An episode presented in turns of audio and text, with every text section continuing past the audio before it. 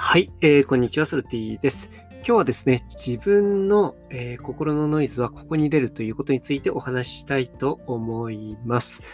えー、昨日までですね、え経営合宿の方で箱根の方に行っておりまして、箱根の中の山奥の方にしばらくおりました。で、まあそういった山の奥にね、行くとですね、もう全然風の音とかね、しかね、夜はしないわけですよね。で、外を見ると、闇もすごい濃くて、普段、まあ僕は東京の方に住んでいるんですけど、まあ東京でもですね、まあ、そんなに、まあ周りにビルがあってギラギラしてる、そういったところに住んでるわけではないんですけれども、まあそれでもですね、やっぱり明るいわけですよね。まあ、そこと比べると、まあ、こんなに闇って、えー黒いんだ、みたいなことをですね、改めて気づかされたということと同時にですね、ま、そういった自然の中にね、適度に行くっていうことで、ま、普段のね、デジタルデトックス、ま、普段ね、たくさんのデジタル機器とかね、ま、電波とかね、そういったものを発するスマホとかパソコンとかそういったことにね、もう浸っているので、ま、そういったところから離れるっていうところでもですね、えー、山の中、自然の中、まあ、海の近く、まあ、そういった自然の中で、えー、時間を過ごすっていうこと非常に重要なのかなっていうふうに思っております。ということで、まあ、本題に入っていこうと思うんですけれども、今日はですね、自分の、えー心のノイズっていうのはこういうところに出ますよっていうことについてお話したいと思うんですけれども、これ結論から言いますね。結論から言うとですね、これ自分が出している音なんですね。これ例えばなんですけれども、こうドアを閉める音とかね、歩く時の足音とかね、まあ、そういったものって、え自分の心のノイズと連動しているんですね。まあ、こういうふうに言われるとね、あ、って気づくことっていうのもたくさんあるかと思います。例えば、苛立っている時に、まあ、ドアをですね、力任せに閉めてしまったとか、まあ、そうするとドンと、もうすごい音したりとかしますよね。ま、そういったことでね、心の部分となんかもう物事をね、行う時の力の入り方とかそういったものは全部ね、えー連動しているわけですね。なので自分が生活している中で、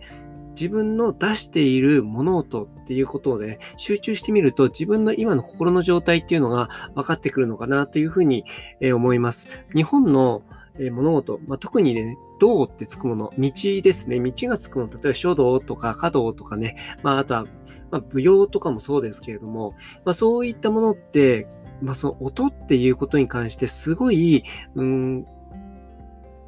神経質というかね、まあ、そういったとこあると思うんですね。これなんでかっていうと、やっぱり心の状態を整えるっていうところと多分連動してるんじゃないのかなっていうふうに思っています。だからそういった意味で言うと、日本人っていうのはそういったところにね、えー、昔から脈々と、ま気にしている、まあ、精神性を持てている、まあ、そういった民族だったということでもあると思うんですね。で、今だと、もう本当に音っていうものですね、えー、いろんな生活するにあたって、もう本当に周りがうるさいので気にならないような状況になってるかと思うんですよ。まあずっとね、テレビがつきっぱなしだったりとか、街を歩けばね、車の音がしたりとか、まあそういったことで自分自身についてこうフォーカスする、まあ自分自身の内面ですよね。内面の心の状態にこうフォーカスするっていう機会っていうのはやっぱり、うん、人が多いとことか、街の中とか、まあ、周りにノイズが多いとそういうことに影響されやすいっていう形になるかと思うんですけれども、まあ、先ほど言ったね、全然ノイズがないようなところにま定期的に行くっていうことと同時に、普段の生活の中でそのノイズっていうことをね、えー、フォーカスすると自分の状態っていうのが分かって、そしてまあ、ちょっと乱れてるなって思った時は自分でこう戻してあげるっていうね、まあ、センターに戻してあげるっていうようなことを、まずそこに意識向けられるんじゃないのかなというふうに思っております。ということで今日の話ね、えー、何かこう感想とかもしありましたらぜひぜひいただければいいかなというふうに思っております。ソルティでした。